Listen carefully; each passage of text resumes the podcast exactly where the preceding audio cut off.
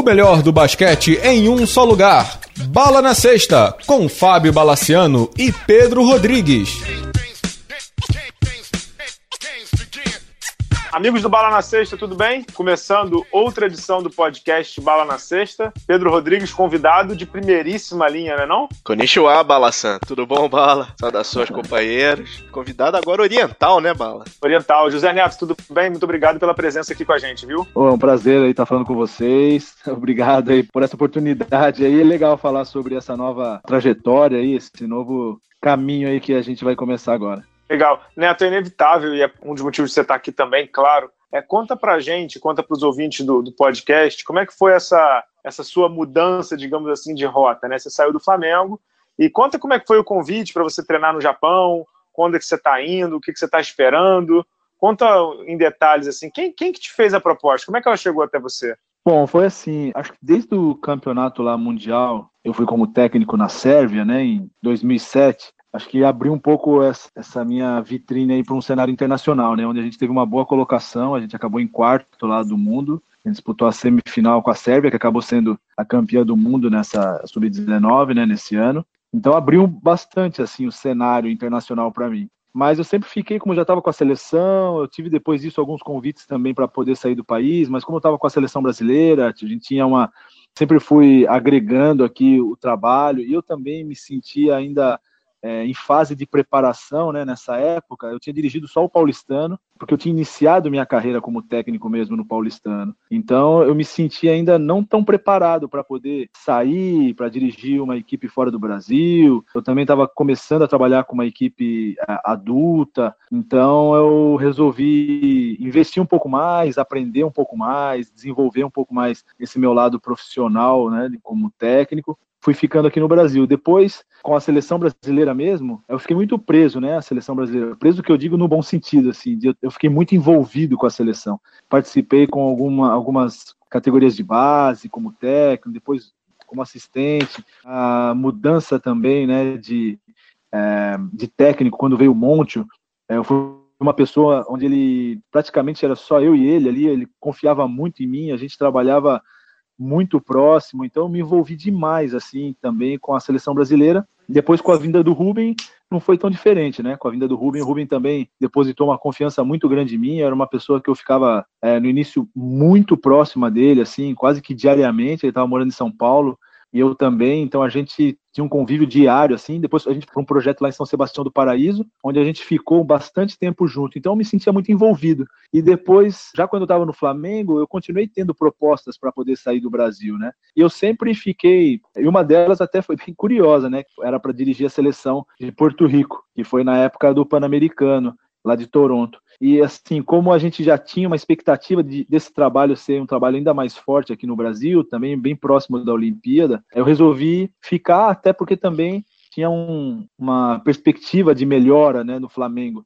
Tudo aquilo que a gente ainda em 2013 ainda a gente estava ainda evoluindo, eu apostei em querer continuar aqui e acabou dando certo, né? A gente acho que conseguiu muita coisa, não só a gente conseguiu ser campeão lá na seleção do Pan-Americano, que a gente foi em Toronto, depois algumas outras oportunidades que eu tive aqui é, no Flamengo de poder evoluir. Então sempre teve esse desejo de eu poder sair do Brasil para trabalhar como técnico e agora com essa não renovação com o Flamengo, eu achei que era um momento, acho que era um momento importante onde eu poderia arriscar e ter essa oportunidade, né, de poder dirigir uma equipe fora do Brasil. É, Neto, você chegou a ter uma proposta, saiu que você chegou a ter uma proposta de um clube argentino, isso, isso ocorreu mesmo? Além da Argentina, né, tive hum. algumas propostas assim fora do Brasil, tive uhum. propostas de, de, de uma equipe mexicana, tive algumas propostas também da Argentina, outras sondagens que na Argentina acho que era um mercado assim que as equipes sondaram bastante, né? É, meus agentes conversaram bastante com as equipes argentinas e eu tive proposta do México, teve proposta da Romênia, mas essa do Japão acho que me motivou muito por ser por vários fatores, né? Por ser um próximo país dos Jogos Olímpicos, pelo que eu vi da estrutura, para eu poder também começar como técnico fora do Brasil, acho que era importante eu também começar numa equipe que queira apostar num trabalho e eu percebi muito isso na nossa conversa com eles. Tanto é que eu estou indo com o preparador físico, né, que é o Diego, que a gente uhum. trabalha junto aí, o Diego Falcão, eu estou trabalhando com ele já há 11 anos e a gente vai continuar trabalhando juntos. Então, acho que essa aposta que a equipe está fazendo nesse trabalho, para mim é, foi uma coisa que realmente chamou muito minha atenção, assim. Tive umas propostas aqui do Brasil também, né? Como Brasília, por exemplo, eu tive uhum. muito próximo aí de fechar com Brasília. Era até dado como certo, assim, e era bem legal também. Eu gostei, eu gostei de como foi a conversa com eles. Eles foram muito sinceros comigo e eu também com eles. Acho que ficou uma conversa muito legal, assim. Acho que se eu não tivesse fechado lá no Japão, seria uma possibilidade muito grande de eu poder ir para Brasília, mas acabou que essa proposta foi uma proposta assim que coincidiu muito, não só com essa vontade profissional, mas também pessoal, de poder levar minha família a viver uma, uma outra cultura, apesar de ser longe, né? Mas acho que é importante para esse momento. É, só para recapitular, né? Você está indo para a cidade de Sapporo, né? Para treinar o Hokkaido, não é isso? Isso, é isso mesmo. A hum. cidade é Sapporo, ela fica no norte do Japão, né? Uhum. Coisa que mais me falam quando eu falo que eu vou pra lá, assim, pô, mas você gosta do frio? Porque lá é muito frio, assim. Então, inverno é, hum. inverno é menos 15, menos 20, então é frio demais. Mas a cidade é muito bem estruturada, já foi sede de Jogos Olímpicos de Inverno, que é a quinta maior, acho que cidade do Japão, 2 milhões de habitantes, então é uma cidade grande, bem estruturada, onde acho que não vou ter grandes problemas para relação a isso, né? Claro que a adaptação não é tão fácil, a adaptação é uma adaptação onde a gente vai ter uma cultura diferente, então os hábitos são diferentes, mas eu acredito que isso também me motiva. Eu acho que esse tipo de situação também me motiva. O novo é uma coisa que me motiva bastante. É, primeiro, uma dúvida: você não está levando o Rodrigo, que foi seu assistente aqui, não, né? Ele fica no Brasil, certo? É, o Rodrigo, na verdade, a ideia era que a gente continuasse junto, né? Porque a gente fez um trabalho muito legal juntos. Dois caras que eu considero mais do que meus amigos, né? Acho que esses caras são dois caras que são meus irmãos mesmo. Então, considero demais os dois. E o Rodrigo acabou que ele, como a gente estava muito indefinido, e ele tem também as prioridades dele, que é a família dele, né? Ele tem é, três filhos, ele tem aí a esposa, para ele é bem complicado. Ele acabou tendo uma proposta do Corinthians e ele aceitou. É isso que eu ia perguntar, porque tava um zoom, zoom, né? zoom mesmo, é. é. Ele vai ser assistente do Bruno, não é isso? Isso, é isso mesmo. Ele assumiu lá como assistente do Bruno. E aí, até nessa sondagem de Brasília que ficou, também ele poderia ser o técnico lá em Brasília. E acabou que ele ficou lá no Corinthians mesmo, acertou lá, lá com o assistente do, do Bruno. E aí eu vou, eu e o Diego, e aí nós dois vamos lá para lá para o Japão. Legal. E, Neto, esses detalhes eu sempre gosto de saber. Como é que chegou a proposta e como é que foi a reação assim quando você chegou para tua família, né? Para tua esposa, para teu filho que já que já não, é, teu filho já não é mais uma criança, né? Hoje ele já tem vontades é. e, e, opiniões, né? Primeiro assim, como é que é. chegou a proposta e qual foi a tua reação? Disse, assim, caraca, Japão. Aí você foi que? É, você foi no foi Google para pesquisar assim. como é assim. que é e depois como é que foi para tua família? Foi. Conta esses detalhes aqui pra gente. Cara, foi bem curioso mesmo, assim. Primeiro que eu tive uma proposta, uma época, que era de um time da Nigéria. E nessa época, foi logo depois também do, do Campeonato Mundial lá na Sérvia, foi uma coisa que minha esposa estava grávida, né, do Mateuzinho. E aí eu falei, putz, mas como é que vai nascer na Nigéria, né? Pô, é meio complicado. Então, falei, não, eu ia ter que ir sozinho tal. Aí eu não queria deixar ela aqui sozinha também, grávida, né? Apesar, eu tenho uma outra filha também. Minha filha, hoje ela tem 20 anos, né? Então, eu tenho o Matheus de 10. Então, minha filha está terminando a faculdade, está fazendo a faculdade de gastronomia. Então foi assim, para a família agora, nesse momento, como eles já sabiam, eles sempre estão comigo em todas as situações, né? Nos momentos bons como a gente viveu aqui, ou nos momentos é, que também não foram tão bons, mas eles sempre estiveram comigo. Foi diferente agora. E minha esposa, ela sempre me apoiou em tudo, assim, nessa parte profissional. Ela sempre me deu muita força para poder evoluir, para poder fazer as coisas melhores, as coisas diferentes. Então, é, no momento assim que eu rece... que, que me ligaram, eu até estava numa reunião. Aí eu olhei no celular, mais 91. Eu falei, nossa, de onde é isso? Nunca vi isso aqui, né? Aí eu atendi, o cara já falando inglês, né? Ele falou, não, ele explicou que ele era do Japão tal. E aí eu falei, cara, tô numa reunião, posso te ligar, posso te ligar depois? Ele falou, não, então eu vou combinar com você, era de manhã essa reunião que eu tava. Ele falou, não, eu combino, eu te ligo às 9 horas da noite. Aí para você que é 9 horas da manhã para mim, é logo que eu acordo. Não, tudo bem, tranquilo. Cara, mas deu 9 horas em ponto. Parecia que ele tava esperando dar o 00 ali do 9 horas para ele poder me ligar. Aí deu 9 horas, ele me ligou, eu conversei com ele, ele se apresentou, falou que ele imaginava, que ele queria tanto perguntou se eu tinha interesse, se poderia seguir com a, com a conversa tal. Eu já passei os contatos dos meus agentes, né, para que eles pudessem também entrar num contato, num contato mais assim detalhado em relações financeiras e tudo mais, que isso aí eu não, eu não, não gosto de me envolver. E, mas eu fiquei muito entusiasmado assim a maneira como ele me apresentou a proposta, sabe? E aí eu falei para ele, tá, tudo bem, você me manda então por e-mail como é a equipe, tudo. E ele me mandou. Aí eu fui, foi isso exatamente isso, cara. Eu fui pesquisar. A gente tem vários instrumentos, várias ferramentas aqui, né, de poder pesquisar a equipe, não só através de Google, essas coisas, mas a gente tem algumas coisas específicas do basquete, algumas páginas específicas, o próprio Synergy, né, que hoje a Liga Nacional tem e disponibiliza para os técnicos. A gente tem acesso e tem a Liga Japonesa ali no Synergy, então eu consegui ver algumas coisas é, dos jogos, tudo. Ele me mandou também alguns jogos. Cara, eu vou te falar que me encantou demais, assim, a maneira como eles apresentaram o produto basquete, sabe? E depois disso também, quem fez um contato comigo, já sabendo desse interesse, porque também foi consultado, foi o Julio Lamas, que hoje ele é o técnico da seleção japonesa, né, o argentino. E a própria equipe fez um contato com ele, já que ele era da Argentina, se ele me conhecia tal. Ele falou que sim, ele já ficou sabendo, ele me ligou, falou, cara, é, é bem interessante, me, fal, me, me, explicou como é essa situação lá no Japão. E é lógico que eu também perguntei para ele como é, até porque não ia ser numa cidade como Tóquio, aí ele já sabia como era a cidade e tudo. E foram só excelentes referências, né? Então, fiquei bastante interessado.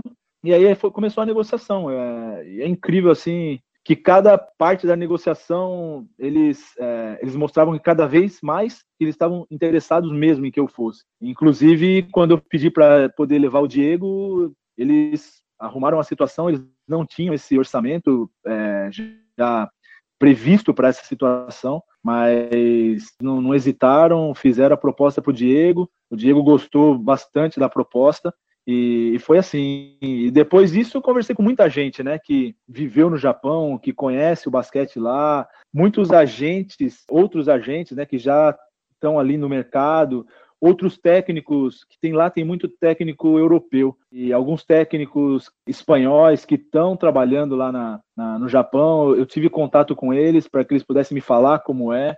Outras pessoas aqui, falei com o Zico, é lógico, né?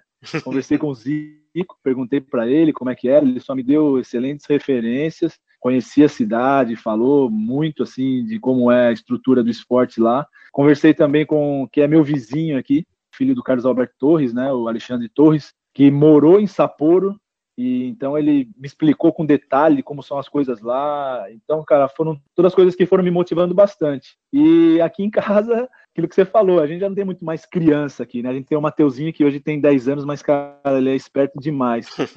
e ele não sabia ainda, né? Até que eu pudesse concretizar, até para não gerar uma expectativa muito grande. Quando eu falei com ele, caramba, ele ficou muito feliz, ficou muito feliz. Acho que a família toda ficou muito feliz com essa oportunidade de poder a gente estar tá vivendo num país onde a gente possa se desenvolver também como pessoa, né? E como família. Eu acho que aprender esses valores aí que tem no Japão, acho que vai ser bastante interessante para nós. É, Neto, eu tenho uma curiosidade, o que, que você vai, vai encontrar lá em termos de quadra, né? Você já tem time montado, você vai montar um time, você só foi como técnico, como é que vai ser essa, essas questões de quadra? A liga, como é uma liga nova, eles estão num processo constante de mudança de regulamento e estrutura. A equipe que eles têm atualmente, eles já têm praticamente uma equipe montada. Uhum. E o que eles mudam muito são os estrangeiros. Até a temporada passada, o regulamento permitia três jogadores estrangeiros, sendo que desses três jogadores, você poderia ter os três jogadores no jogo, mas ao mesmo tempo só dois. Então, isso fez com que acho que tivesse algum problema, uma confusão, um até pelo controle disso não era uma coisa tão fácil. Então, o que eles fizeram para essa temporada? Eles mudaram. Você pode ter os três estrangeiros, mas na partida, na súmula, você só vai poder ter dois. Isso acabou acontecendo o quê? As equipes, elas ficaram pensando, pô, mas então para que eu vou contratar um estrangeiro se eu vou ficar revezando esse estrangeiro? É o terceiro, é, não é uma né? coisa que vai é, não vai uma coisa que vai ser, até porque eles estão levando estrangeiros de qualidade, são estrangeiros, a gente vê, são bom, bons jogadores, então tem um custo alto.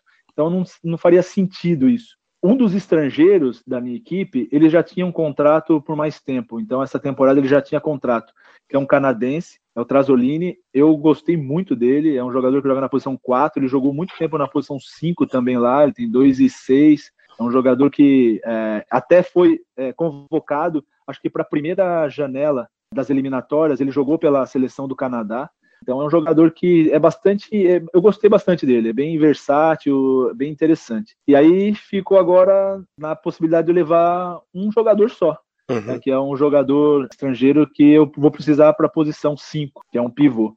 Então a gente agora está nessa busca aí. Eles já tinham feito contato com alguns jogadores, alguns estrangeiros que eles conheciam, já tinham feito uma sondagem, me passaram e agora a gente está nesse processo aí de escolher. Eu vou ter a possibilidade de escolher um jogador só, mas a gente, como o meu contrato é um contrato de dois anos, eles me falaram que para essa temporada, durante a temporada, eu vou conhecendo melhor os jogadores japoneses para que eles possam também depois contratar esses jogadores melhores, né? São uhum. jogadores que eles também querem investir nesses jogadores e também depois ter a possibilidade de trocar os estrangeiros. Então esse primeiro ano vai ser um primeiro ano meio que de experiência, de um laboratório, uma adaptação deles em relação ao meu sistema de trabalho e a minha adapta adaptação em relação à, à maneira como eles jogam. Legal. Ô Neto, é, tá tudo entendido sobre o Japão. Vamos voltar um pouquinho no, no Flamengo, que, que foi, sem dúvida, onde você viu os seus momentos mais emocionantes né, de conquista e também de decepções, por que não, né? Vamos entrar na parte mais difícil, que é, foi a sua saída, né? queria que você contasse como é que foram esses dois últimos anos, que não foram dois últimos anos de, de conquista, mas eu, eu, eu até abri o Wikipedia e abri o, o site da Liga Nacional. Quando você olha a campanha do Flamengo na fase regular, ano passado foi uma derrota para as Américas, tanto de NBB, etc, etc, etc. Acho que muita gente me pergunta e, e fala comigo assim, parece que com um sentimento, pô, caramba, pô, o que aconteceu, tal. Mas eu acho que eh, eu não consigo ter um sentimento ruim das coisas que aconteceram no Flamengo. Eu não consigo ter isso. Porque, como a gente viveu o dia a dia ali, eu sei muito bem que a gente teve muito mais, mais disparado, mas muito mais coisas boas do que coisas ruins. Para mim, na minha opinião, a coisa ruim que ficou foi a gente não ter ganhado o título nas últimas competições, né? Ou o título das competições que a gente não que a gente jogou e não ganhou, que não foram muitos. A gente mais jogou as competições que talvez tenha sido ruim, né, da, de tudo isso aqui. Mas, cara, se a gente for pensar em tudo, né, em todo, num contexto é, bem amplo da, desse, desse período, cara, foi, foi uma coisa incrível, foi um negócio assim, vai marcar demais a história, eu acho que não só do basquete do Flamengo, mas realmente a história do, do basquete no Brasil, da liga, tudo, acho que aquilo, tudo aquilo que a gente fez, acho que são coisas que ficaram muito marcadas de uma maneira muito positiva, né, os jogadores que se destacaram, pô, a gente teve vários jogadores que jogaram com a gente, depois foram jogar NBA, que depois foram jogar Europa, é, putz, isso aí é uma coisa que jogadores que a gente tinha aqui, que eram uns moleques, né? Cara, como o caso do GG, que hoje é um destaque mais, mas que tiveram a oportunidade de jogar um campeonato mundial e pode, podem falar hoje que jogaram na NBA e também jogaram um campeonato mundial e foram campeões mundiais, como o caso do Danielzinho, Chupeta, o Mingau, vários outros, Diego, que hoje já nem praticamente estão jogando mais, mas que eles tiveram essa possibilidade. Eu acho que o mais importante de tudo foi como a gente colocou a cultura do trabalho aqui no Flamengo. Acho que se tornou uma referência, né? Acho que outras equipes começaram a, a, a ver e valorizar alguns aspectos que a gente valorizava aqui bastante, né? Os treinamentos, a, a, conduta multidisciplinar que a gente teve, né?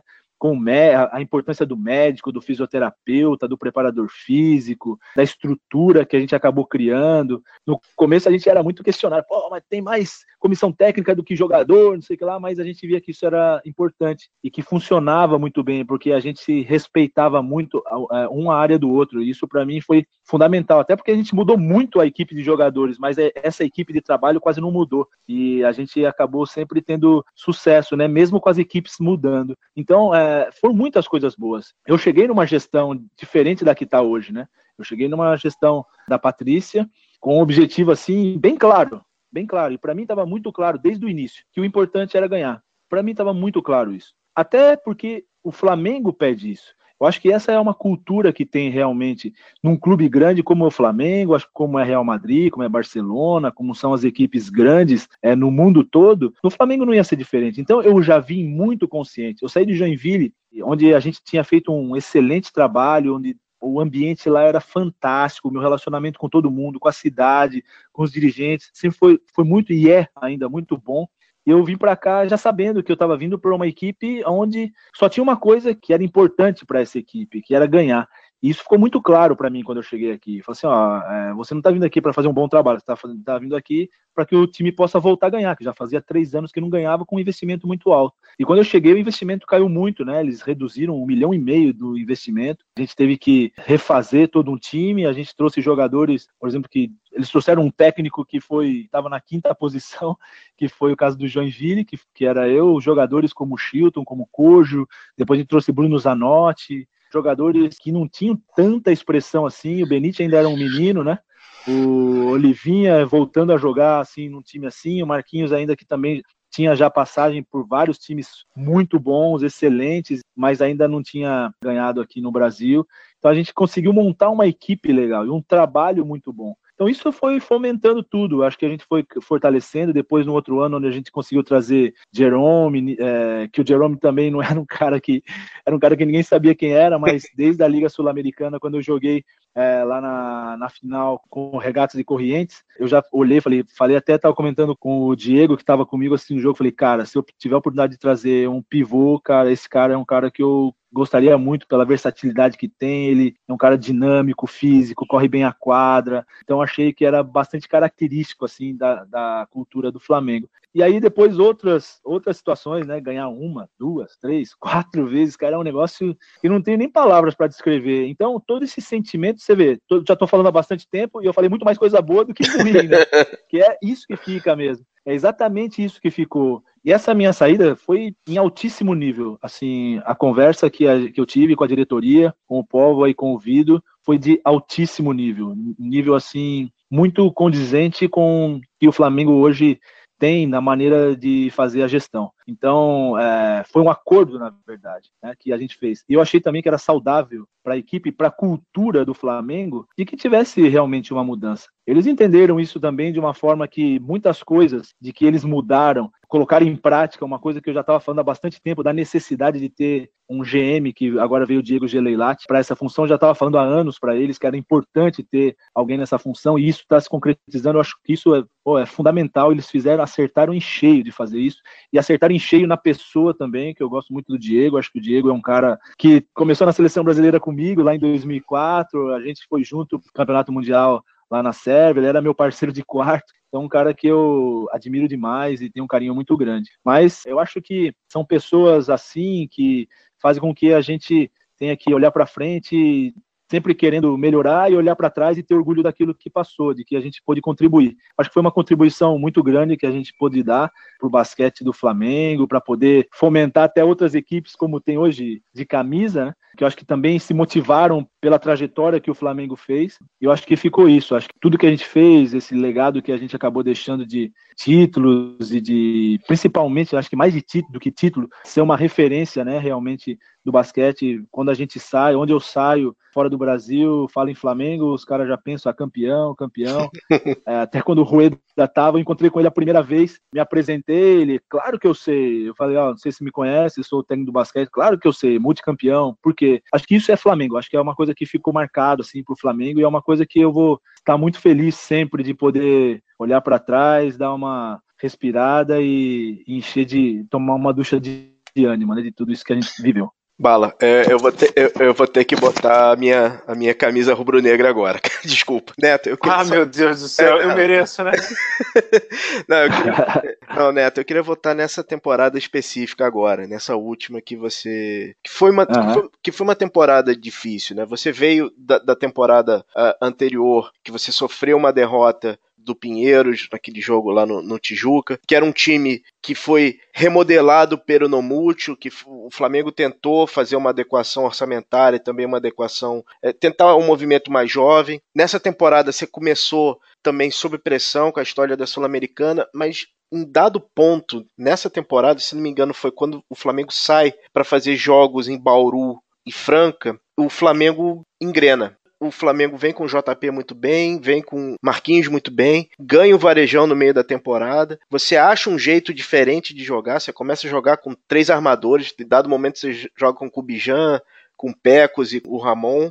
E aí você não acha que né, não é assim, não é que ficou faltando? Dava para ter ido mais longe nessa temporada por tudo que você conseguiu fazer, por todas as mudanças, todas as adaptações que você fez na temporada. Quando acabou aquele jogo em Mogi, não deu assim, pô, a gente devia ter ido mais longe. A gente podia ter ido mais longe. Com respeito ao campeonato, com hum. respeito a todas as outras equipes, eu não conseguia ver uma outra coisa a não ser a gente sendo campeão. Não conseguia por tudo. Isso foi se confirmando à medida que foi passando o campeonato, né? Essa uhum. foi a temporada, das seis temporadas que a gente jogou, que foi a temporada mais vitoriosa né, de, do NBB, onde a gente teve menos derrota, onde a gente teve uma sequência muito boa de vitórias, onde a gente conseguiu ter um controle muito grande durante o campeonato. A gente teve só três derrotas na fase de classificação e acabou depois tendo outras três para Mogi, e, e, a gente ficou fora do, da final do campeonato, ficou fora do campeonato.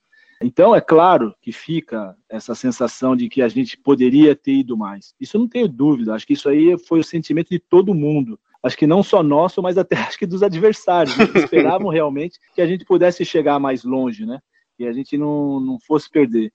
Mas isso mostra a força que tem o esporte. O esporte é assim, que principalmente aquele discurso, né, que a gente sempre fala de que campeonato de playoff se decide no, no playoff, realmente decidiu equipe de Mogi jogou esse playoff melhor do que a gente. A gente não conseguiu ter um, um padrão de jogo que conseguisse ser forte como a gente estava sendo durante a temporada. Então a gente acabou que ficou fora do campeonato de uma maneira muito foi dolorido para todos nós, né? A maneira como a gente saiu assim. E mas eu acredito bastante que isso é, é do esporte, cara. Isso aí é o esporte você você entra no campeonato, você ninguém ganha de véspera, né? Você precisa fazer aquilo que, que é importante para que você possa conseguir vencer. E a gente não conseguiu fazer isso, né? A gente veio com uma temporada muito boa, a gente fez, como eu já falei anteriormente, acho que foi a temporada mais vitoriosa. Dos seis anos de, de NBB é, que eu tive no Flamengo, a gente teve um aproveitamento de 80%, cara, uma coisa que só, eu só vi isso depois quando me pediram é, o meu currículo, que eu fui fazer a, a conta, eu falei, cara, tá, tá certo, fiz a conta umas quatro, cinco vezes, falei, cara, tá, é isso mesmo? São 80%. Então acho que mostra que o resultado pesou, né? Eu acho que o resultado pesa demais, assim, em equipes estão buscando, né, um, esse resultado, que era o título da competição. Mas você falou bem, assim, o início foi um pouco. É, a gente jogou uma Sul-Americana, jogou a primeira fase bem, jogando contra o San Martín de Corrientes, por exemplo, que jogou a final da Liga da Argentina, jogando San Martín jogando bem, né, com um, um elenco incrível, a gente conseguiu ganhar lá na Colômbia com pouco tempo de treinamento, depois da equipe acho que foi se solidificando, acabou que a gente perdeu aqui essa Liga Sul-Americana e isso pesou demais. Mas a gente conseguiu, aí a gente teve, logo começou o campeonato nacional, a Liga Nacional, a gente já teve uma primeira derrota lá para o Paulistano, que foi fora de casa, mas a gente conseguiu se fortalecendo, é, remodelando a equipe, colocando jogadores como o MJ, por exemplo, que a gente esperava que fosse jogar de uma maneira e ele tinha uma outra característica e não era muito bem aquilo que a gente esperava, mas a gente acabou conseguindo moldar a equipe para que o JP pudesse jogar bem, a gente tivesse o Marquinho jogando uma temporada incrível como ele jogou, o Marcelo, a sua última temporada, que isso também foi uma coisa que acho que motivou muito eh, a equipe, todo mundo a poder estar buscando a vitória, e depois a chegada do Anderson, que foi aquele, aquela necessidade que a gente tinha, né, de um outro jogador para poder somar. Era, era, era, era, o garrafão e... pesado que você não tinha desde o Meinse, né, cara? Você precisava de um garrafão é, mais pesado, né? Apesar que o JP, é, o JP ele estava muito bem no campeonato, né? Uhum. O JP era um jogador que estava soberano no campeonato, com muita confiança, tal.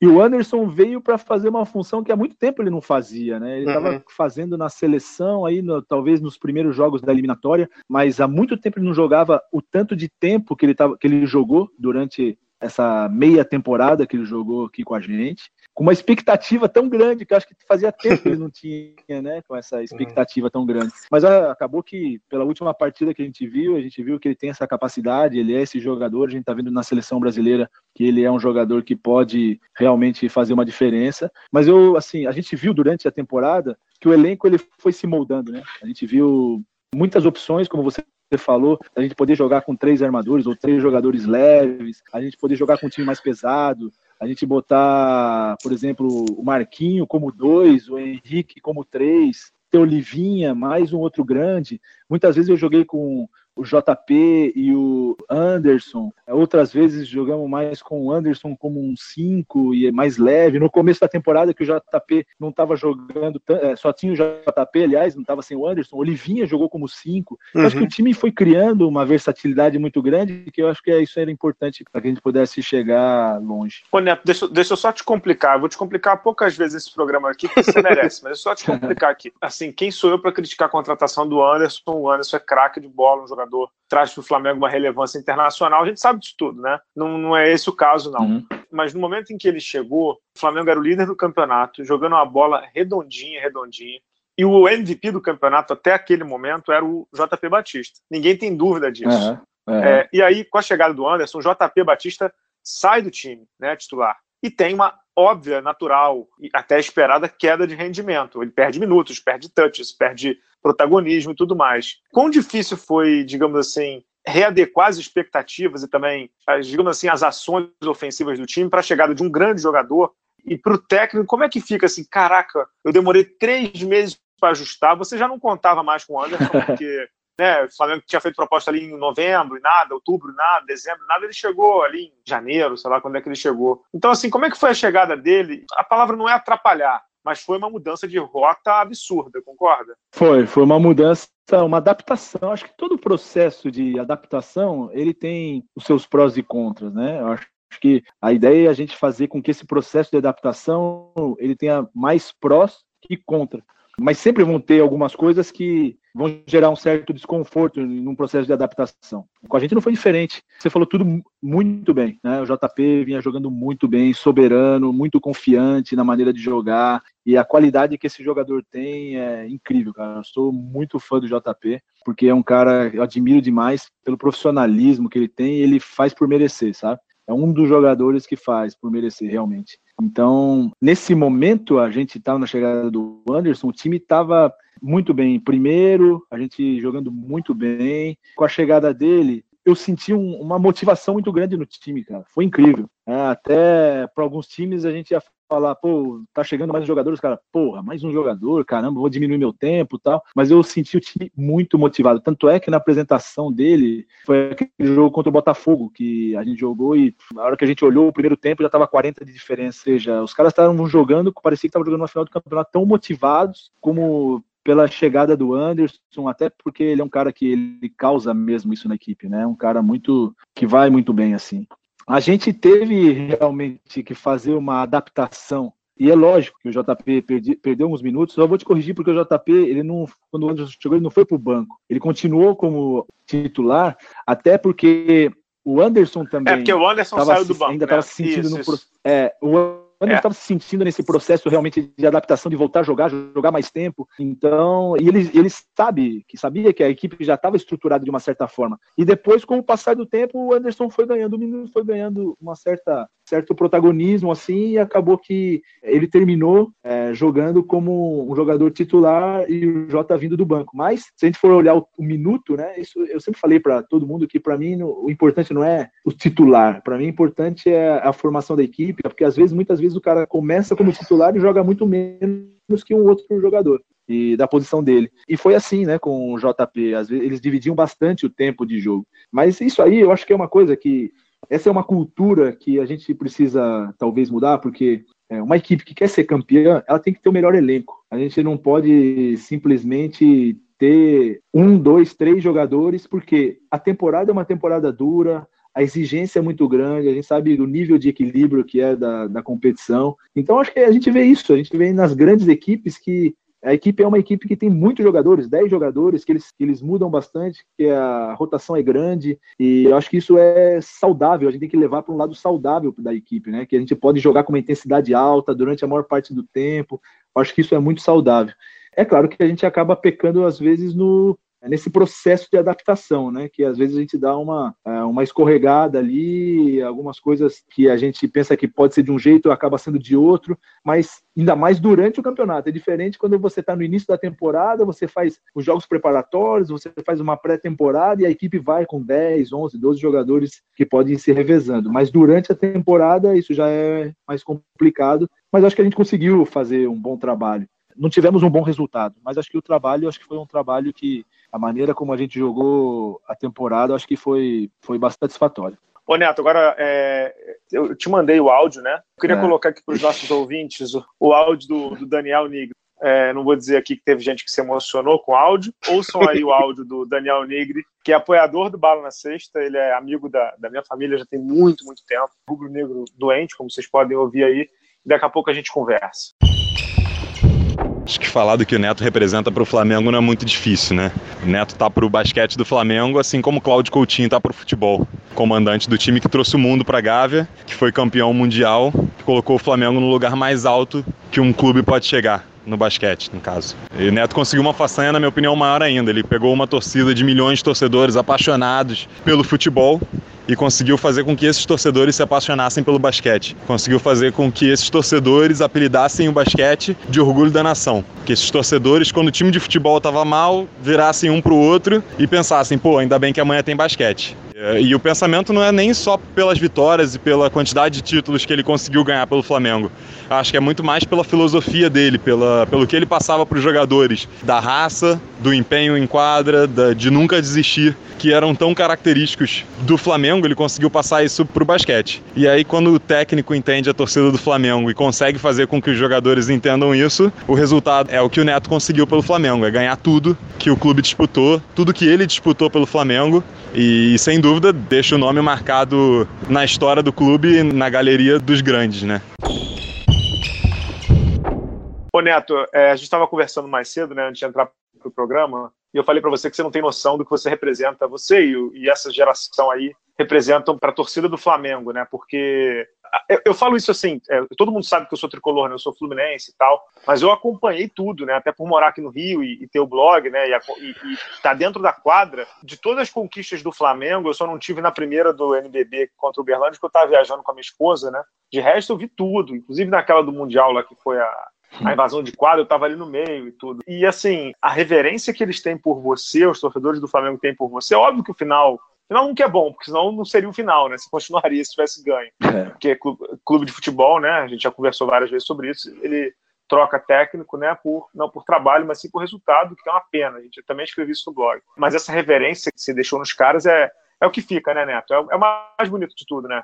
São essas coisas que é claro que quando assim no dia seguinte logo depois da partida, mas no dia seguinte, que quando acabou, que você não conseguiu ter o resultado que se esperava, dá vontade de você, sabe, não sei, assim, repensar, se repensa, se realmente é isso, se o que que você fez errado. Eu sou eu, eu fico me questionando muito assim, sabe? O que que eu poderia ter feito diferente? Faço muito assim, eu me sinto muito culpado das coisas assim que a, acabo não tendo não tendo sucesso. E então a gente fica repensando muito, mas cara, quando a gente escuta essas coisas, quando a gente sai na rua e eu, eu ficava até meio com receio de sair, sabe? Falei, cara, será que eu vou na praia, cara? Não posso. Será que eu vou sair com meus filhos? Será que não vão me xingar? Será que não vão.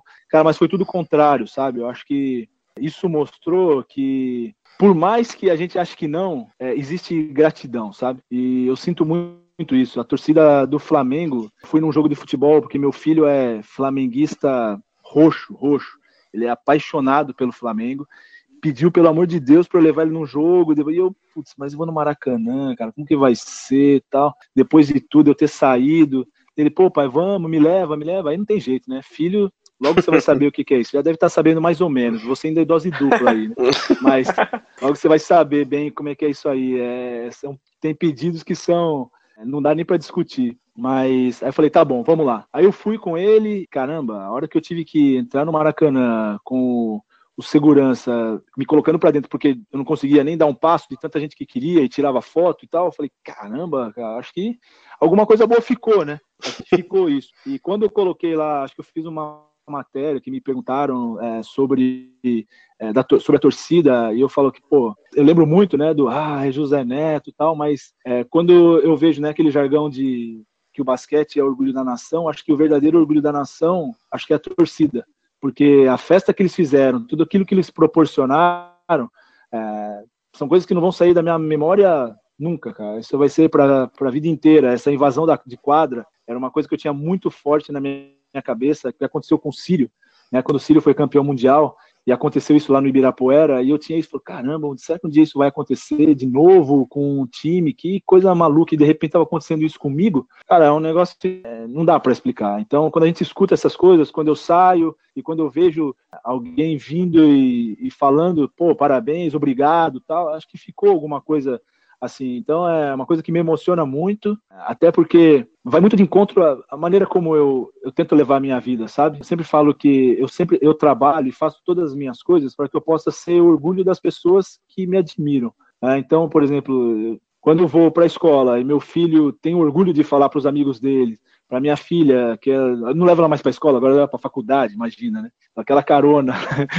Mas que elas têm orgulho de falar, pô, esse aqui é meu pai, pô, isso aí é uma coisa que para mim que não tem preço. Então, quando eu ouço esse tipo de depoimento, cara, eu, as pessoas falando isso, é, eu vejo assim, é, realmente valeu a pena. A gente não tem muita dimensão do que é, porque a gente está muito acostumado a olhar para frente, olhar para frente, vamos em frente, vamos em frente, que a gente é, não consegue ter a dimensão realmente do que ficou. E, cara, é, você não sabe a alegria que vocês me dão quando me dão essa oportunidade de poder ouvir isso.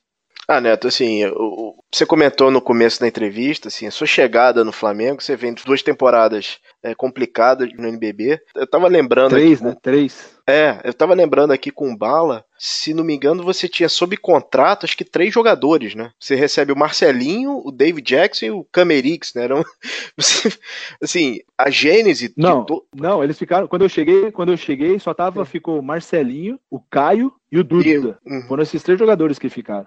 Então, assim, Marcelinho, a... Caio e Duda. Pois é, a gênese disso tudo, desse, o DNA disso tudo é, é do José Neto, entendeu? Foi a confiança que foi passada para você. Assim, no primeiro ano você já leva o título do NBB, né, naquela partida com, com, com o Berlândia, aquela partidaça do Duda. Você tem, assim, depois aquele, aquela vitória em cima do paulistano, com um jogador que a gente entrevistou aqui, só tem elogios os mais variados para você, que foi o Benite. Foi uma partida que ele vinha de lesão e aí ele, ele, falou: ó, o Neto me deu confiança para entrar lá e vencer o jogo. É. E acho que com, combina com 2014, né? Que você montou aquele time que, que assim, é, é inesquecível pro Rubro Negro, né? Laprovito, Lameinse, Marcelinho, Marquinhos, Olivinha. Não tem, não tem como não. Benite. Benite, não tem como não não, não bater palma para isso, né, Neto? Cara, foi assim, é difícil a gente, por isso que eu falei ali no início, hum. é difícil a gente pensar, em, é difícil eu pensar em Flamengo e pensar em alguma coisa que não seja boa,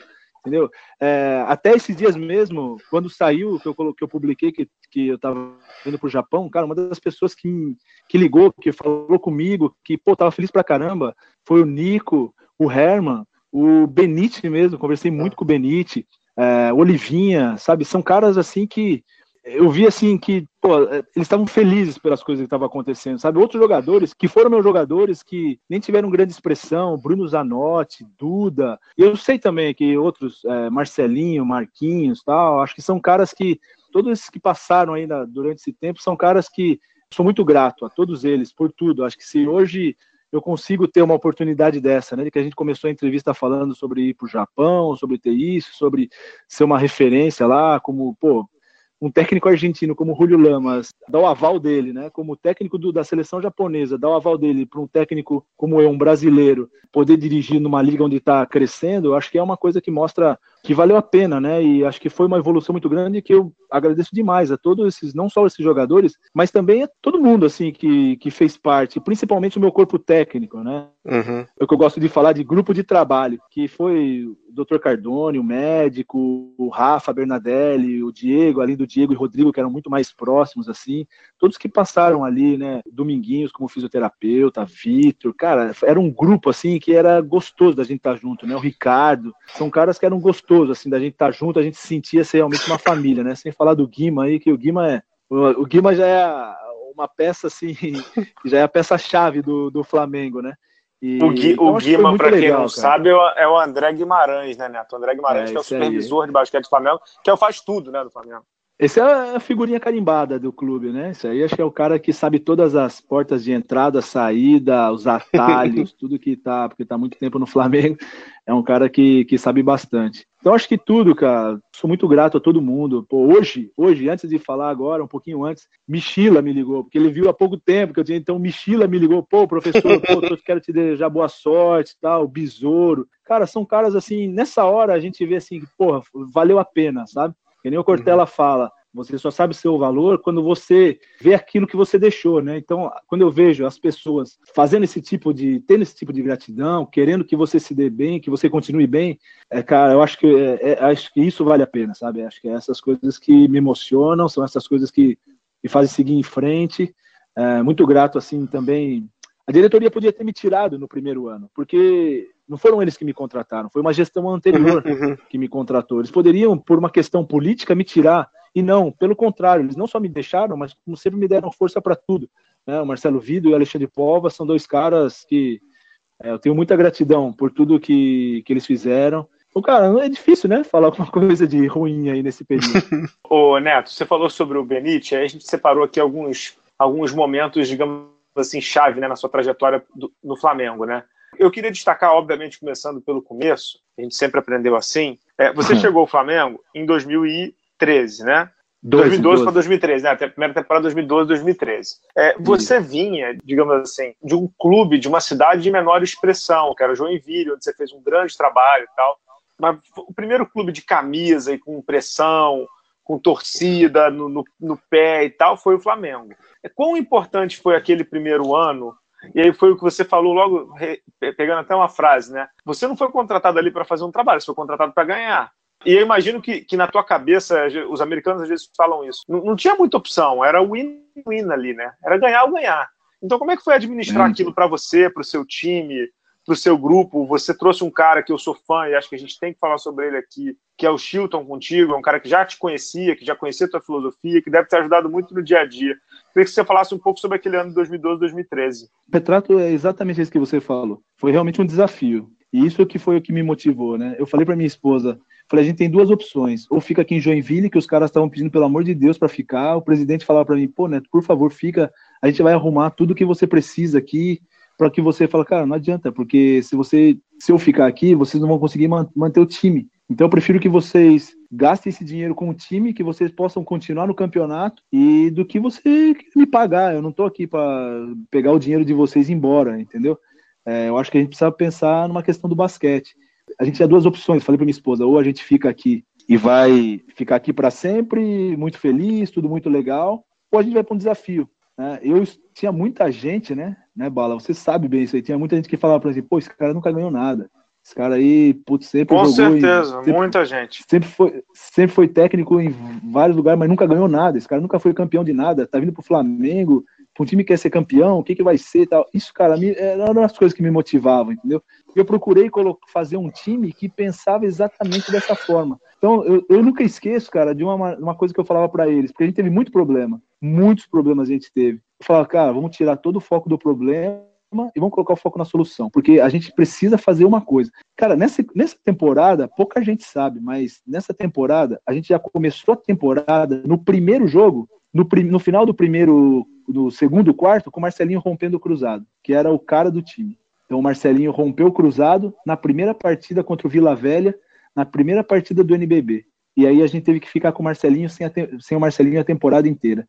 E ele que era o cara do time. Ele era o capitão do time, ele era o cara que era a referência do time, e a gente já teve que ficar sem ele. Depois disso, Caio teve problema, Chilton quebrou a mão, teve o Cojo com um problema, chama, chamava celulite, teve uma inflamação na, uhum, uhum. na, na pele. Na, na perna. perna. É que vai criando uma é. marca, né? Fica um gudunhão Isso, grandão. Exatamente, e não, uhum. não conseguia jogar. Uhum. Cara, foram vários problemas que a gente teve. Duda teve problema, tanto é que a gente depois teve que trazer o Zanotti. A gente trouxe o Zanotti para poder ajudar a equipe. Cara, então foram muitos problemas. E mesmo assim a gente foi superando, foi superando. A gente teve aquele, aquela sequência lá de início de temporada, acho que é o início de temporada mais vitorioso, né? Com 20 partidas seguidas, que a gente teve vitórias 20 seguidas. Cara, isso foi uma coisa. E sempre com. E sem falar na parte salarial. A gente ficou. Como era mudança de gestão, a gente ficou três, quatro meses sem salário teve um jogo que é uma coisa que pouca gente sabe, mas acho que vale a pena falar, até pelo brilho dos jogadores. Teve um jogo que a gente conversou e, pô, se joga, não joga, joga, não joga, e,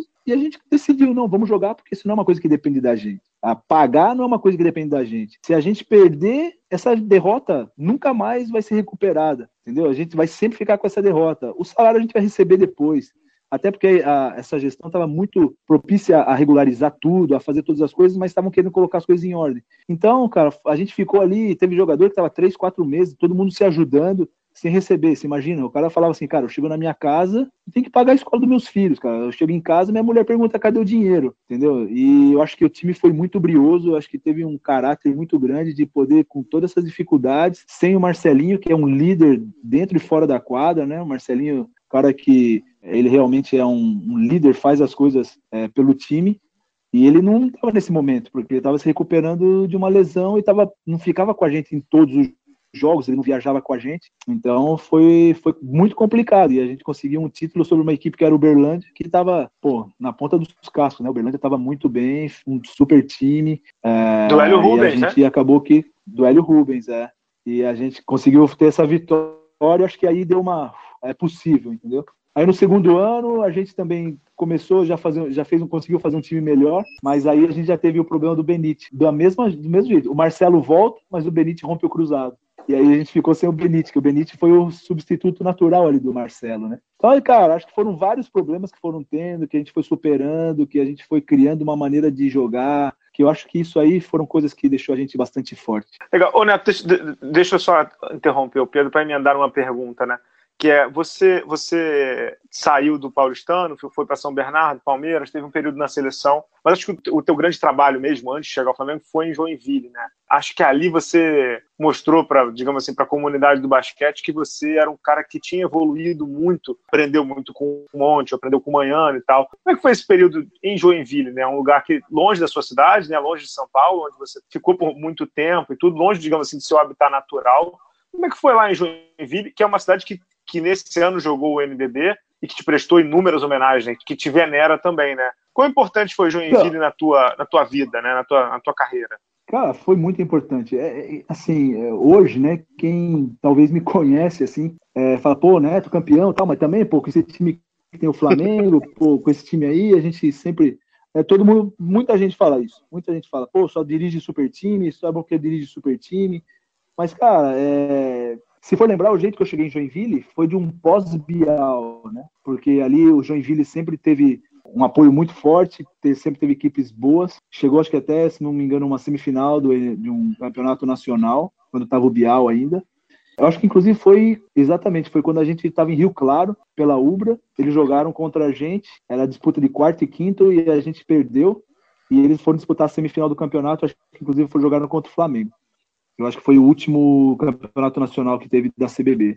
E eu estava na, na Ubra Rio Claro. E, e aí saiu, acabou essa equipe e ficaram poucos jogadores. Então a equipe, quando eu cheguei lá, eu lembro que eu cheguei com o Diego.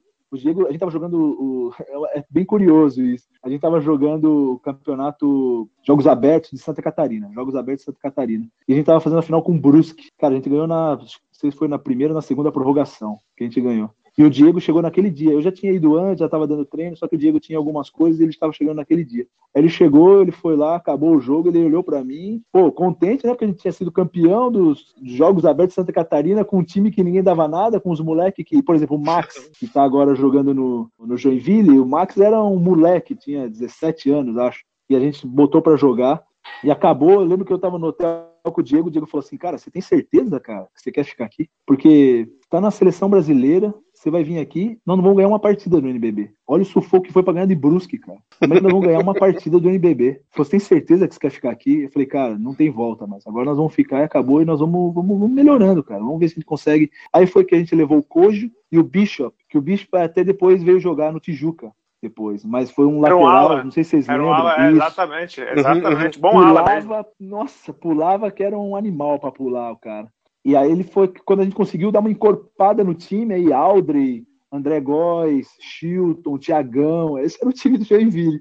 Cara, mas era incrível. Eu falava para os caras, pô, como nós vamos fazer ponto? Mas os caras fazendo a gente também vai ser difícil. E acho que a gente foi criando uma maneira de jogar, foi uma, um trabalho muito legal, acho que envolvendo. A gente jogava no Centro Eventos lá, que é um ginásio grande que tinha em Joinville. No primeiro jogo eu olhava, cara, nós não vamos mexer isso aqui nunca. No último jogo, quando a gente jogou contra o Pinheiros, que foi nas quartas de final contra o Pinheiros, cara, tinha um telão fora do ginásio porque não cabia ninguém, tanta gente dentro do ginásio. Acho que isso foi, foi uma conquista, assim, que foi o que chamou a atenção também do Flamengo, que me convidou para vir para o Flamengo. Então, eu não dirigi só super times, né? Até porque também, por exemplo, no Paulistano também foi assim. Começou com num ano que até o Gustavo era meu assistente lá e a gente fez um time que acabou surpreendendo. Então, acho que isso fez realmente com que eu fosse crescendo, aprendendo bastante com o Moncho, depois com o Ruben. O Lula no começo foi muito importante para que eu pudesse entender o que é esse jogo de alto nível, porque até então eu não, eu não sabia, não conhecia, eu era um técnico de categoria de base. Então, acho que tudo isso foi foram acontecendo coisas no momento certo, né, para que eu pudesse crescer e no momento assim onde eu tivesse toda a pressão, fosse em 2012 e 2013 essa temporada que tinha que fazer o Flamengo voltar a ser campeão. É, Neto, só queria confirmar, meu, você foi quinto esse ano do Joinville, né? É, isso aí, foi quinto, foi quinto foi colocado quinto. no Joinville. Ah. A gente é... perdeu, a gente perdeu a, as quartas pro Pinheiros na quinta Isso. partida, né? A gente estava uhum. ganhando o jogo e o Marquinhos tinha feito três pontos na partida e o Mortário já tá até no vestiário, ele já tava. E acabou que o Marquinhos meteu uma bola no último segundo de três pontos, foi pra prorrogação, eles acabaram ganhando na prorrogação. E a gente foi jogar a quinta partida lá, em, lá no Pinheiros, que o Pinheiros tinha o mando. Uhum. E aí a gente perdeu na quinta partida lá em São Paulo. Neto recentemente conversou com, com o Guilherme Buzo, que trabalhou, que fez esse trabalho fantástico na Liga Nacional. E uma pergunta que eu fiz para ele foi é, que existe uma geração de jogadores que não, não tem noção do que era o basquete, o campeonato de basquete nacional há 10 anos atrás. Não tinha contato, aquele troço de campeonato da CBB que nunca acaba, etc, etc. Quando é. você assumiu o Flamengo exatamente nesse NBB 5, com todos esses problemas que você comentou e, e, e tal, vocês tinham noção da evolução que vocês iam ter e o alcance que o basquete nacional ia conseguir trazer para você? Porque assim, você vem de uma situação que em 2012, 2013 você tem esse problema de salário e tal, e em 2015 você tá no, no, no na NBA com teu nome no telão é. num jogo de pré-temporada, assim, é um, num período de três anos, é muito rápido. Era factível? Você vocês conseguiam ver essa evolução assim também, ou, ou era uma coisa que não, isso nunca vai acontecer, é inimaginável. Cara, se a gente falar que a gente previa isso é mentira. Né? Se a gente achar, não, a gente ia. Não, mas a gente trabalhou muito para isso. A gente uhum. que, queria muito que as coisas acontecessem. Tanto é que na, na minha primeira entrevista, minha entrevista coletiva de apresentação, até meio que contradisse um pouco o que eles estavam como expectativa, né? Que eu falei, acho que mais do que ganhar, a gente queria se tornar uma referência. O meu propósito de colocar uma metodologia de trabalho no Flamengo era que a gente criasse uma referência. Por, quê? Por que isso? Porque eu estava vendo, e sempre quando eu saía com a seleção brasileira para os campeonatos, até, até 2012 já tinha ido dois campeonatos mundiais sub-19, tinha ido 2006 e 2010 campeonato mundial adulto e tinha acabado de chegar dos Jogos Olímpicos. O que eu via sempre, o que eu assim, eu ficava intrigado, falei, caramba, a gente precisa criar uma referência de basquete. A gente precisa ser referência de basquete. A gente que, tem que criar uma maneira de jogar, uma coisa que seja realmente forte. E então eu ficava, cara, eu queria ver como é que era. Então, quando eu cheguei no Flamengo, eu vi essa possibilidade. Eu falei, cara, agora a gente está num lugar onde a gente pode ser referência. Por tudo, pelo tamanho que é o Flamengo, pela grandiosidade que é, pelo por quanto atinge de pessoas e de, de mídia, o quanto pode atingir. Aqui a gente está num lugar onde a gente pode ser realmente grande e ser referência. Então, eu falei bastante isso na minha entrevista coletiva. Falei, ó, mais do que ganhar, a gente quer ser referência. É claro que a gente vai ser referência se a gente ganhar, mas a gente quer criar uma maneira de trabalhar. Então, essa maneira que eu via como acontecia em outros lugares, muito na Europa, eu gosto muito do basquete europeu. Então, eu via assim, eu queria criar essa, essa identidade assim do basquete uhum. é, no Brasil. E isso acabou acontecendo no Flamengo, cara. Acho que foi exatamente o que você falou. A gente estava vendo, de repente, a gente disputando o um campeonato de final de, de Mundial, do Inter, de Intercontinental, contra um time da Euroliga, Uhum. E que tinha sido campeão da Euroliga, e a gente estava vendo de repente o ano seguinte, o ano seguinte não, logo depois a gente jogando as partidas de NBA, que eu olhava lá no meu celular, eu, eu acompanhava lá pelo, pelo League Pass, eu, eu acompanhava lá todo o schedule e de repente eu vi no schedule lá Bulls, é, Spurs, Lakers tal, e tinha o símbolo do Flamengo, a logo do Flamengo. Eu falei, caramba, mano, então é uma coisa que é real. Quando a gente chegou lá, porra, era sonho. Quando eu cheguei lá e a gente entrou no ginásio, eu falei, cara, é verdade isso mesmo que tá acontecendo, sabe? São coisas que é incrível, cara. São, são momentos assim que eu acho que deixaram o basquete forte, sabe? E, acho que fomentou muito também. Acho que todas as equipes queriam viver aquilo, porque foi um momento tão mágico. Acho que todas as equipes queriam que isso acontecesse com elas. Depois foi Bauru, esse ano vai o Flamengo de novo. Eu acho que são coisas que vale muito assim, a pena a gente ter vivido, ter passado, para que hoje pudesse ser melhor. Tem um cara que, que, que, é, que é muito representativo aí na tua história, que é o Marcelinho Machado, né? Ele chega, como você disse, né, no primeiro jogo teu ele rompeu o cruzado e tudo. Ele se aposenta também no mesmo temporada em que você sai do Flamengo. Mas em 2015 vocês tiveram, digamos assim, um entreveiro no vestiário. Não me lembro qual foi o jogo. Um jogo eu estava até nesse jogo, não me lembro contra quem era, o Neto vai lembrar aí. É, que vocês perderam no Tijuca e depois teve uma confusão no vestiário. É, muita gente. Não, esse jogo a gente ganhou. Que... Foi contra a Uberlândia, foi contra o Uberlândia, a gente ganhou e ganhou muito bem.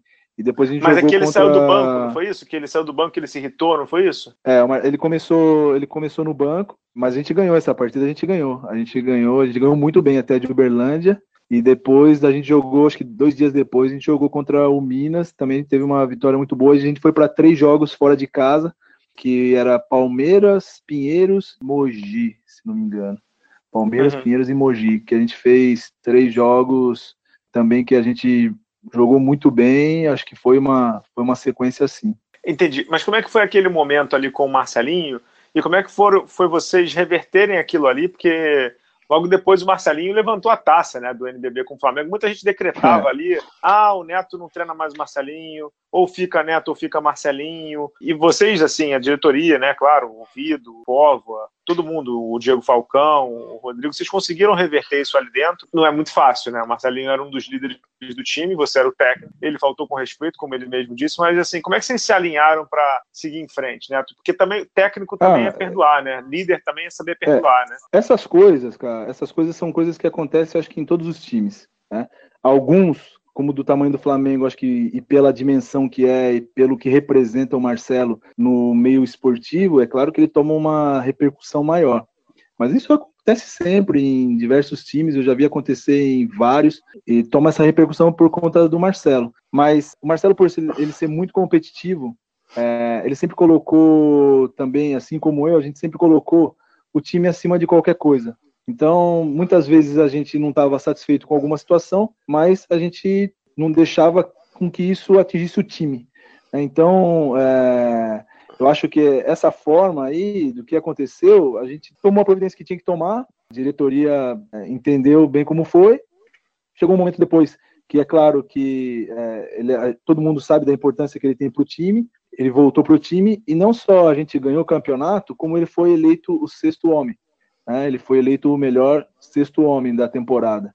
Então, acho que isso é uma prova de que se a gente deixar o time acima de qualquer coisa, eu poderia pegar e falar, não, agora acabou, como você falou, eu não trabalho mais, o Marcelo pode, podia chegar na diretoria e falar, cara, eu não quero mais esse cara aqui. Então, acho que a gente colocou realmente o trabalho acima de qualquer coisa, o time acima de qualquer coisa.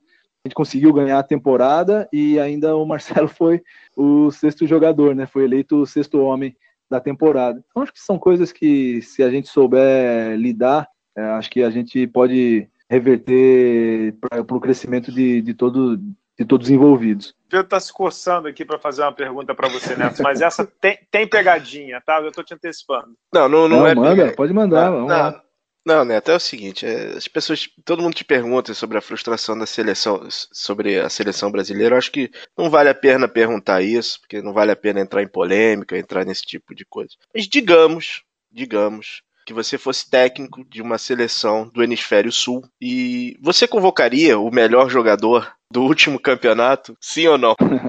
Cara, eu entendi o que você está querendo me perguntar. Eu entendi o que você está querendo me perguntar. Não, da seleção, acho que isso aí para mim é, tá, tá super bem explicado. Isso aí não tem nem que. Hum. Mas acho que todo mundo já. Eu já falei várias vezes sobre isso, acho que não. Isso já é uma coisa ultrapassada. Sobre esse jogador, é, seria assim, talvez uma conduta. Acho que uhum. é, se é um jogador realmente importante, como está falando no caso do Marquinhos aqui no, no Brasil, eu acho o Marquinhos um cara que é importante, sim, nesse momento, para o basquete brasileiro. Eu acho que merece muito uma conversa. O Marquinhos, ele durante é, essa temporada agora, ele que passou, ele se preparou para que ele pudesse jogar o que ele jogou essa temporada. Então, acho que é aquilo que eu te falei, acabei de falar sobre o negócio, uhum. o episódio do Marcelo.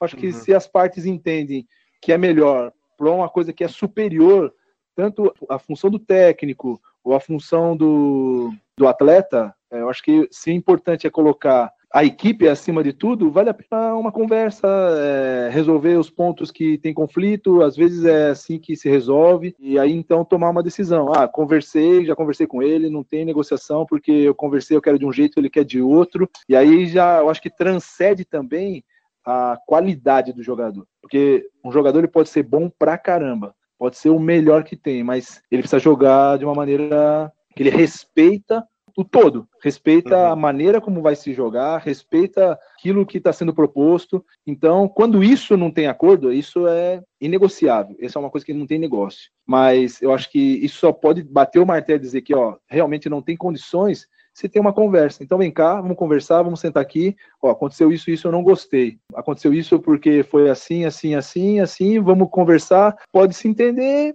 e pode ser um negócio que chegue num, num, num consenso onde possa ter um acordo de jogar. Mas se não tiver esse tipo de conversa, se não tiver esse tipo de cara a cara, uhum. eu acho que é muito difícil de. A gente vai ficar sempre em uma suposição aqui. Se fosse isso, se fosse aquilo. Uhum. Mas é, eu acho que vale sim a pena uma conversa para que o Brasil né, possa ser valorizado.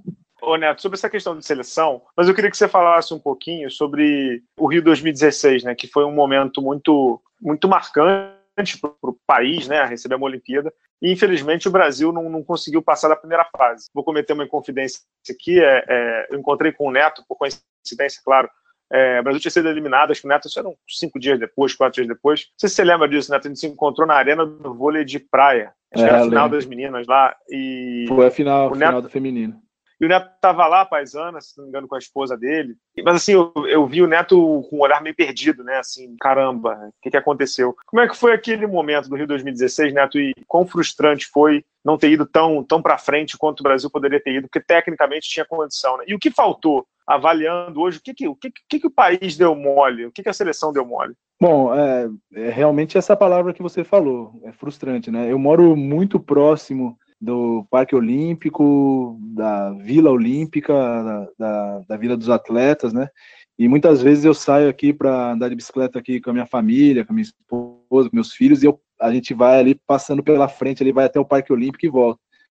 Rapaz, que tristeza que era quando eu tinha que passar por ali. Eu falei, puta, vamos mudar o caminho, vamos pela praia, vamos na praia, a gente anda, anda de bicicleta na praia, mas não vamos para esse lado, não. E depois você vê que, que coisa, a gente acabou jogando com o Flamengo exatamente nesse mesmo lugar, né? Mas a expectativa era muito grande, por tudo. Eu acho que a gente tinha uma expectativa do nosso país, a gente jogou uma Olimpíada em Londres bem, né? A gente foi, jogou bem também o Mundial na Espanha, então a expectativa de jogar em casa, fazer um ganhar uma medalha, acho que era muito grande. Então, é, eu acho que a gente tinha que estar tá pensando exatamente em buscar essa medalha, muito mais do que qualquer outra coisa. Isso acabou não acontecendo. Qual o motivo disso? É difícil você falar um motivo. O, que eu, o que eu entendo é que o basquete de alto nível ele está tão equilibrado, né, principalmente num cenário como a Olimpíada, que você está talvez não a uma vitória, uma derrota, mas a segundos de você brigar por uma medalha ou ficar fora, que foi o que aconteceu com a gente. Então, esse é o cenário do basquete internacional. Hoje a gente vê que as coisas se decidem demais no detalhe. Então, eu falo assim, ah, perdeu pelo detalhe? Eu não gosto de falar isso. Eu gosto de falar que nós ganhamos por um detalhe.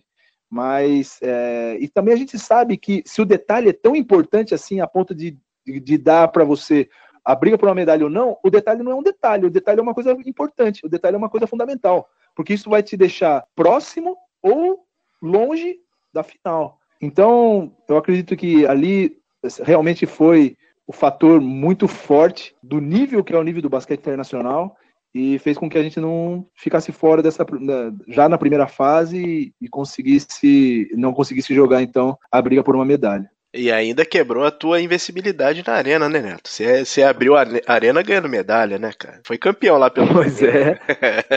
Verdade, é isso mesmo. É. é. Bala, hoje eu tô com a camisa, cara. Ó, hoje eu tô com a camisa, não tem jeito não. É, eu tô vendo, eu vou mandar você pro RH já já, naquela, naquele feedback de ultimato. Ultimato. É, o, o, o, Neto, emendando aqui, vou, vou botar o depoimento também de um, de um, torcedor, né, o Miguel Lemos, que também é apoiador do Bala na Sexta, e fala né, sobre essa questão da arena, da arena com ar-condicionado, sem ar-condicionado, e de todas as dificuldades que vocês enfrentaram com o Flamengo. Né? Vamos ouvir aí o áudio do Miguel. Fala Neto, aqui é só um dos milhões de flamenguistas que tem a agradecer ao seu trabalho, aonde você levou o nosso clube a nível mundial no basquete, não somente brasileiro um imenso prazer que eu falo contigo. Muito obrigado. Obrigado por tudo que você representou pela gente. Seja jogando num HSBC da vida sem ar-condicionado, seja jogando em Cancún, bicho, você representou muito bem o nosso Flamengo. Eu tenho muito a agradecer por você. Desejo o maior sucesso do mundo, seja onde for, seja até no Vasco, cara. Mas seja muito feliz que tu merece. Né, tem muito disso, né? É, só vocês sabem o que vocês passaram no Flamengo, né? Como você disse, de, de vacas magérrimas até jogar na, w, na NBA, né? A gente passou muita coisa. Até porque eu acho que faz, faz parte desse processo de adaptação. Eu acho que foi uma adaptação à gestão, adaptação à maneira de ver o basquete, adaptação do que a liga também estava propondo de evolução, né, para o basquete brasileiro.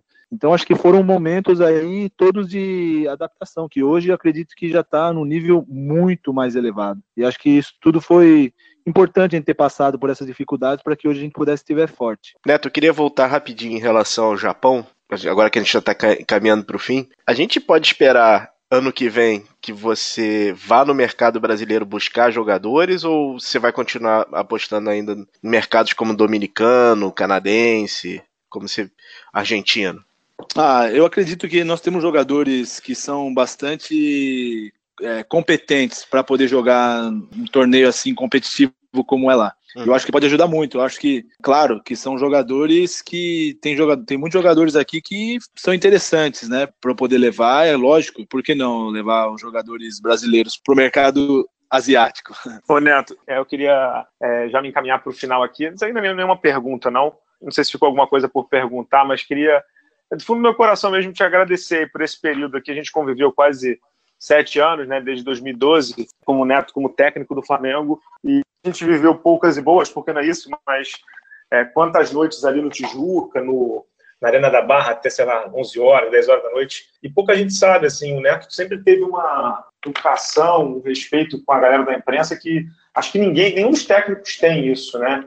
De responder a todas as perguntas, não tem preferência por veículo, não tem nada. Então, eu te agradecer assim, por todo o convívio, por toda a ética profissional, todo o respeito. Nem sempre concordou com as análises, e, e, e é óbvio, é normalíssimo, você entende muito mais de basquete do que eu, mas assim, sempre houve um respeito muito grande. Então, eu queria te agradecer por todo esse tempo, pela, pelas mensagens que a gente sempre trocou, pelas ligações e tudo. Parabéns, cara, parabéns pelo profissional que você se tornou e boa sorte no Japão. Eu que te agradeço, cara. Eu acho que essas coisas que você fala de. Eu acho que o mínimo que a gente pode fazer é ter respeito por quem está trabalhando também, quem está buscando é, levar de uma forma ou outra né, o meio que a gente trabalha para o conhecimento de outras pessoas que talvez não tenham um acesso tão grande ao dia a dia né, do nosso trabalho. Então, é, eu que agradeço, cara. Eu que agradeço vocês também pelo respeito que vocês sempre tiveram pelo nosso trabalho, pelo nosso propósito, pela maneira como a gente conduziu as coisas. Também foi muito muito transparente como a gente sempre sempre conduziu tudo, mas quero agradecer bastante pelo respeito assim que vocês sempre tiveram. É, acredito que hoje o Flamengo vai estar numa condição muito superioridade assim daquilo que foi alguns anos atrás Acho que faz parte desse processo aí de evolução da equipe. Fico muito feliz, cara, de poder ter contribuído com, com essa formação desse trabalho e ter aproximado, né? Acho que também a maneira de, do trabalho de vocês de mídia com, com o basquete do Flamengo, com o basquete brasileiro. Espero que isso aí seja cada dia melhor. E agradeço demais vocês aí por essa oportunidade de poder estar falando sobre as coisas que a gente trabalhou e vocês não sabem como como me deixa feliz e motivado para continuar indo em frente. Bom, Neto, bom, eu sei que eu vou receber chamada no RH da Bala da Sexta Enterprise, mas hoje, como eu te disse, eu tô com a camisa, eu não tenho como não te perguntar, né? Que conselho você daria pro teu amigo, teu adversário em quadra, teu companheiro de, de seleção, Gustavo Deconte, que está assumindo ao, Flamengo. Que conselho você daria para ele? Conselho, cara, o meu conselho, primeiro que assim, quero deixar bem claro isso. O Gustavo é um cara que para mim ele é mais que meu amigo, né? Considero ele demais. É claro que eu queria assim poder continuar essa história no Flamengo, mas achei que o momento também é, era saudável, é saudável que tivesse talvez essa mudança. E nada melhor do que esse cara. Esse cara, para mim, é um cara que eu considero muito. A maneira como ele trabalha. O meu conselho para ele é simples, cara. Que ele continue sendo o que ele é. Porque acho que tudo que ele conquistou foi pelo caráter que ele tem, pela conduta que ele tem, pela maneira que ele trabalha, pela dedicação que ele tem. Então, é, o conselho que eu dou para ele é esse: que ele continue sendo aquilo que ele é, porque eu tenho certeza que é, ele vai ser muito vitorioso aquele famoso conselho do Apolinho, não sei se você conhece o radialista, o Washington Rodrigues. É Apolinho? É, uhum. o, o, Flamengo é um monstro que se alimenta de vitórias, né? É, exatamente, é isso mesmo. Mas é, é, eu acho que isso aí já está muito claro, acho que para todo mundo, né? Acho que ninguém vem pro, pro Flamengo, acho que para fazer um, só para fazer um trabalho, não. Ele sabe que o trabalho ele tem que ser feito, mas visando realmente um resultado que é isso que alimenta esse, esse gigante, aí, esse monstro aí que é o Flamengo. Eu acho que o Flamengo é um, como eu já estava dizendo há um bom tempo atrás, acho que é difícil ter se comparar com algum, alguma outra equipe, pela grandiosidade que é, pelo que representa, tenho certeza que vai continuar sendo ainda muito grande o Flamengo. Ô, ô Neto, para terminar em, em, em, alto astral, sempre gosto de contar essas histórias para os ouvintes, né, para os leitores do Bala na Sexta. Histórias de bastidores, assim, eu vou contar uma do, do teu período do Flamengo, se depois você puder contar uma, só assim, de, de, de alto astral, de, de história engraçada, né? É, no Mundial de 2014, que o Flamengo ganhou, pouca gente lembra do formato, mas era aquele formato de um jogo é, numa sexta-feira e um jogo no domingo, né? Então o Flamengo jogou numa sexta-noite contra o Maccabi Tel Aviv e, e, perdeu, né? Se não me engano, acho que por quatro pontos, três pontos, não lembro exatamente, e ganhou no domingo e aí se sagrou campeão mundial, né? Na saída do primeiro jogo, o Marquinhos deu de cabeça super quente. Ele deu uma declaração dizendo que, porra, não pode acontecer isso, que o Flamengo tinha contratado um monte de gente, né? É, aquele era um americano, o Herman, é. não, me lembro, não me lembro mais quem. E aí o Marquinhos saiu do ginásio e deu uma declaração ali pra imprensa falando assim: porra, não sei porque que mudou o time que tava ganhando tudo, tem que jogar todo mundo, tem que jogar o Olivinha, tem que jogar não sei quem, ou seja, tem que jogar o time que tinha ganho no ano anterior, né? Deu uma desancada na galera nova ali. E aí o, o Marquinhos foi primeiro a passar e aí o Neto passou depois, né? E aí a galera veio assim, obviamente, no Neto e perguntou: Ô Neto, o Marquinhos acabou de falar isso, isso, isso, isso, o que, que você tem a dizer? Aí o Neto falou assim: putz, não acredito. Tem um segundo jogo, o cara tá falando isso. E aí, né, deu uma declaração ali super política, ah, vou ver no vestiário e tal. E saiu balançando a cabeça com a Rayana, que é assessora de imprensa do Flamengo, numa tipo assim, porra, ele precisa falar isso, tem mais um jogo ainda. Essas coisas acontecem. É, mas... Queria que você contasse alguma dessas assim. Assim, de, de cabeça, assim, deixa eu lembrar aqui alguma coisa. Cara, isso é difícil, viu, cara, assim, eu lembrar alguma coisa assim curiosa. Essa foi uma coisa bem interessante mesmo, né? Acho que a outra, acho que foi quando a gente acabou campeão, acho que no 2 a 0 que a gente fez era melhor de três. Acho que foi a primeira vez que teve a melhor de três, que a gente jogou lá em, em Marília, no é. segundo jogo, né? A gente ganhou o primeiro jogo aqui. Acho que foi um jogo assim que a gente ganhou também de muito, acho que foi 20 pontos, não sei. Foi, foi, e... mas foi à noite na arena, né? Foi à noite, exatamente, é, foram 20 isso, pontos. Isso, e esse jogo não teve transmissão, lembra? Que a, a, uhum. só ia ter transmissão os dois últimos jogos, transmissão para TV aberta. Isso mesmo. E aí, e aí o segundo jogo lá tava maior tensão de que, putz, será que vai ganhar, cara? Porque nós vamos perder um jogo da TV aberta, né? Caramba, e a gente acabou ganhando esse jogo, a gente foi campeão. Assim, ficou, pô, poderia ter tido mais um jogo para poder é, a gente fazer o jogo da TV aberta, porque ficou só um jogo só, a gente acabou perdendo um jogo, mas eu falei, não, calma, isso aí se recupera. Tanto é que depois no no seguinte foi melhor de cinco, lembra? Aí a gente teve que jogar na quinta partida e eu falei, tá vendo aí, ó, agora foram, vocês reclamaram que foram 2 a 0 ficou faltando, dessa vez não ficou faltando nenhuma, foram cinco jogos aí. Acho que foram coisas assim, acho que foram coisas mais é, pontuais, acho que teve, assim, de cabeça que eu lembro, acho que foram coisas mais mais tranquilas, assim, não foram tão engraçadas, assim, tão curiosas, assim, como essa aí que você falou. Essa aí realmente foi, viu, cara? A gente ganhou, foi o primeiro jogo, foram três pontos, cara. A gente tava ganhando o uhum. jogo. Uhum. E foi. O Pargo, o né? Botou o jogo. Exatamente. Caramba!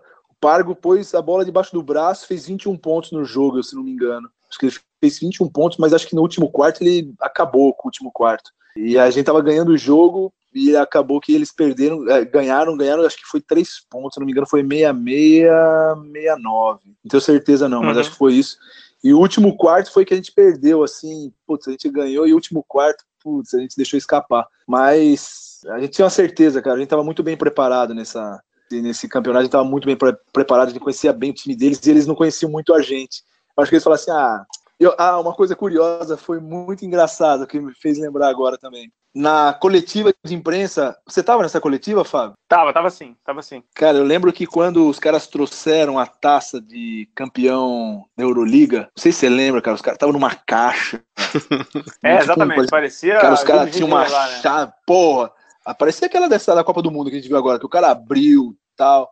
E aí veio a nossa taça lá de campeão da Liga das Américas. O cara veio, colocou em cima assim, que era meio. Depois até disso, depois, acho que depois disso, a FIBA Américas mudou, acho que até por conta disso também. Caramba, a hora que, eu, que os caras botaram em cima assim, eu vi os caras do Maccabi um olhando pro outro, meio que dando risada. Falei, pô, mas essa taça que eles ganharam, cara? Eu achei engraçado. Eu falei, fiquei olhando, eu falei, pô, os caras menosprezando a nossa taça. Pô. A gente sabe o quanto foi difícil a gente ganhar essa Liga das Américas. Pô, tudo bem, a gente ganhou o Victor, mas foi difícil pra caramba a gente ganhar isso aqui e os caras menosprezando, menosprezando a taça, pô. Mas foi o título importante que fez a gente chegar aqui. Mas eu lembro muito, assim, a hora que o cara colocou, abriu, pô, campeão da Euroliga, pô, troféu da Euroliga, cara. Animal, Eram os né? três caras para abrir a caixa, né? Era um para olhar, o outro para abrir, o outro para tirar. É isso mesmo. De repente entra, entra, o cara lá com aquela tacinha nossa lá de campeão da América, assim, ó, que era uma bolinha em cima.